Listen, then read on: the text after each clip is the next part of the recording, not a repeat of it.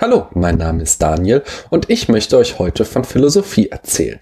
Genauer gesagt werde ich heute endlich von Platons Ideenlehre sprechen. Nachdem ich jetzt acht Folgen lang um den heißen Brei herumgeredet habe, will ich genau damit weitermachen. Denn zunächst ist es wichtig zu erwähnen, dass es die Ideenlehre bei Platon genau genommen gar nicht gibt. Es gibt von Platon Dialoge über Staatsführung, über das Gute, über richtige Argumentation, über Erkenntnis und sogar über die Liebe. Aber es gibt nicht den einen Ideendialog, in dem Platon dann sagt, hallo Leute, was ich euch schon immer mal erzählen wollte, ich habe da dieses tolle metaphysische System, das sich die Ideenlehre nennt. Nein, das, was wir die Ideenlehre nennen, muss aus vielen verschiedenen Dialogen zusammengesucht werden und durch Schlussfolgerungen und womöglich sogar durch Spekulationen ergänzt werden. Es gibt bei Platon nicht das eine zusammenhängende System, das mit dem Stempel Ideenlehre versehen ist. Im Gegenteil, in seinen späten Dialogen lässt Platon seine Dialogpartner des Öfteren gegen die Ideenlehre argumentieren und auf Ungereimtheiten hinweisen. Das führt dazu, dass verschiedene Platon-Experten meinen, man sollte komplett auf den Begriff Ideenlehre verzichten. An dieser Stelle muss ich außerdem erwähnen, dass Platon eigentlich zwischen Ideen und mathematischen Gegenständen unterscheidet. Wir sahen dies bereits im Liniengleichnis. Allerdings leuchtet mir diese Unterscheidung nicht zu 100% ein. Zum einen sind die mathematischen Gegenstände eines der besten Argumente des Platonismus, wie wir sehen werden, und zum anderen schreibt Platon den mathematischen Gegenständen so ziemlich alle Eigenschaften zu, die er auch den Ideen zuschreibt. Daher werde ich im Folgenden nur von Ideen sprechen und ihr könnt euch und die mathematischen Gegenstände dann immer dazu denken. Aber jetzt kommen wir endlich zur berühmten Ideenlehre, nachdem ich mich so lange nicht auf sie festlegen wollte, als wäre ich auf der Suche nach einem geeigneten SPD-Kanzlerkandidaten. Platons Grundthese lautet folgendermaßen. Zusätzlich zu unserer Welt, die er die Welt der Erscheinungen nennt, gibt es eine zweite Welt, die Welt der Ideen. Die Erscheinungen stehen zu diesen Ideen in einem Abbildverhältnis.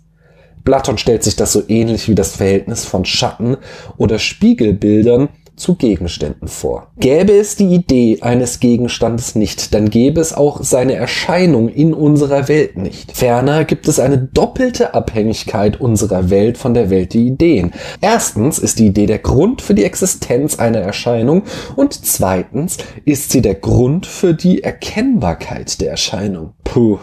Das ist schon wieder so ein Satz, der mir einen Knoten ins Gehirn macht. Auf mich wirkt es nämlich doppelt gemoppelt, dass Platon diese beiden Aspekte betont. Folgt denn die Erkennbarkeit nicht aus der Existenz? Nun, die Erkennbarkeit ist Platon zumindest ziemlich wichtig. Mindestens so wichtig wie sein Apfelkuchenrezept. Wahrscheinlich, weil er sie braucht, um seine These von der Unsterblichkeit der Seele zu begründen. Aber das ist eine andere Geschichte und soll ein anderes Mal erzählt werden. Okay, das ist also Platons These. Es gibt Ideen und Erscheinungen. Die Ideen ermöglichen sowohl die Existenz als auch die Erkennbarkeit von Erscheinungen. Aber wie ich hier schon so oft sagte, Thesen reichen uns nicht aus. Denn wir sind Philosophen. Was wollen wir? Richtig, Begründungen. Welches Argument hat denn Platon für die Existenz von Ideen? Eines der besten Argumente ist der Status von geometrischen Figuren. Ein Kreis lässt sich beispielsweise so definieren. Eine zweidimensionale geometrische Figur, bei der alle Punkte gleich weit vom Mittelpunkt entfernt sind. Das Problem ist nur, wir werden in der Welt, also in unserer Welt der Erscheinungen, nie einen echten Kreis finden. Die kleinste Unebenheit des Untergrundes und der kleinste Fehler beim Ziehen können ja schon dafür sorgen, dass nur ein einziger Punkt näher am Mittelpunkt ist oder eben weiter weg. Daraus können wir zwei Schlüsse ziehen. Entweder gibt es keine Kreise in der Welt oder die Definition des Kreises ist falsch. Beides ist ziemlich abwegig. Denn wenngleich ein gezogener Kreis nie perfekt ist, wird euch jede Ingenieurin bezeugen können, dass unsere unperfekten Kreise ziemlich gute Arbeit leisten. Genauso wird euch jede Mathematikerin bestätigen, dass man mit der Formel Pi mal Durchmesser ganz spitze den Umfang eines Kreises berechnen kann. Also kann hier etwas nicht stimmen. Wir haben irgendwo einen Fehler gemacht. Unsere Schlussfolgerung, dass es entweder keine Kreise gibt oder die Definition, die wir von Kreisen haben, falsch sind, muss fehlerhaft sein. Gibt es vielleicht noch einen dritten Schluss, den wir aus beiden Erkenntnissen ziehen können? Ja, den gibt es. Unsere Definition bezieht sich auf die Idee des Kreises. Und all die fehlerhaften Kreise in der Welt sind eben nur Abbilder dieser Idee. Platon nimmt aber nicht nur von mathematischen Figuren an, dass sie Abbilder von Ideen sind. Er nimmt dies zum Beispiel auch für Werte an, wie zum Beispiel die Idee des Guten, die ja in den drei Gleichnissen die zentrale Rolle spielte. Wenn wir beurteilen wollen, ob ein Mensch gut ist, dann müssen wir ihn oder sie an der Idee des Guten messen. Genauso wie wir den Kreis in der Erscheinungswelt an der Idee des Kreises messen müssen. Und genau wie der Kreis, so wird in der Erscheinungswelt auch die Idee des Guten nie in Perfektion erscheinen, sondern immer nur ein mehr oder weniger fehlerhaftes Abbild sein. Ich werde das in meinen Folgen zur Ethik von Platon noch weiter begründen. Hier nur so viel. Wenn es keine objektive Idee des Guten gäbe, dann würde daraus folgen, dass jeder Mensch sich seine eigene Ethik machen kann. Das heißt, es würde uns jedes Argument fehlen, um darzulegen, dass etwa Mord, Kindesmissbrauch oder sogar der Holocaust eine schlechte Sache sind. Unser Gegenüber könnte ja immer sagen, nun, das ist vielleicht deine Meinung, aber ich sehe das anders. Wie gesagt, zur Ethik kommen wir noch ausführlich. Nun zurück zur Ideenlehre, denn Platon geht noch weiter, indem er sagt, dass es von allen physischen Gegenständen ebenfalls Ideen gibt. Und zwar sowohl von natürlichen Dingen wie Steinen, Berge, Pflanzen, Seen etc., als auch von artifiziellen Gegenständen, also solchen, die von uns Menschen geschaffen wurden. Also das ist doch wohl wirklich crazy shit. Das klingt für mich viel unglaubwürdiger als die Annahme von der Idee des Kreises. Es soll von von Menschen gemachten Dingen Ideen geben, denn ihr müsst bedenken, für Platon sind die Ideen ewig und schon immer da gewesen. Sie können weder werden noch vergehen.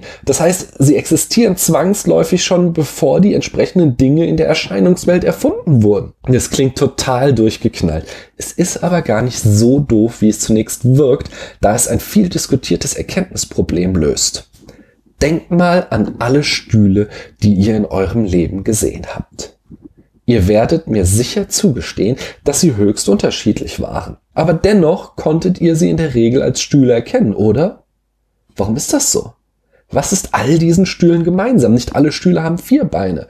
Nicht alle Stühle haben eine Rückenlehne. Es gibt sogar Stühle, die nicht mal eine richtige Sitzfläche haben.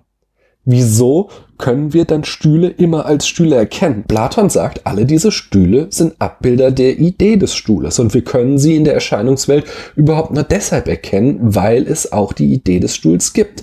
Die Idee des Stuhls ermöglicht uns diese Erkenntnis.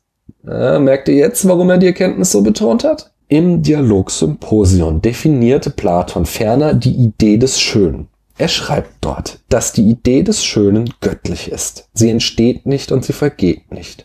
Sie wächst und schwindet nicht. Sie ist immer mit sich identisch und unvergänglich. Sie ist nicht nur in einer Hinsicht schön, aber in einer anderen nicht. Nicht jetzt schön, aber später nicht mehr. Die Idee ist nicht im Vergleich zu etwas anderem schön, sondern schön an sich. Sie ist auch nicht bloß die Eigenschaft von etwas anderem, sondern sie ist an und für sich und für immer schön. Was fällt euch an dieser Definition auf? Augenscheinlich ist, dass Platon die Idee vor allem darüber definiert, was sie nicht ist. Nicht vergänglich, nicht veränderlich, nicht vergleichbar mit etwas anderem und so weiter. Viele ihrer Eigenschaften sind Negationen von Eigenschaften wahrnehmbarer Gegenstände der Erscheinungswelt. Allerdings ist diese negative Charakterisierung der Idee des Schönen auch nicht so verwunderlich. Denn unsere Sprache entstand ja dadurch, dass wir mit ihr auf Dinge in unserer Welt der Erscheinungen referenzierten. Aber dadurch, dass Platon uns aufzählt, was Ideen nicht sind, wird noch etwas anderes deutlich. Wir haben eigentlich keine Ahnung, was Ideen sind. Und das führt uns zum nächsten Punkt, dem Problem der Ideenlehre. Allerdings werden wir den dann erst in der nächsten Folge besprechen. Ich danke euch, dass ihr mir eure Zeit geschenkt habt.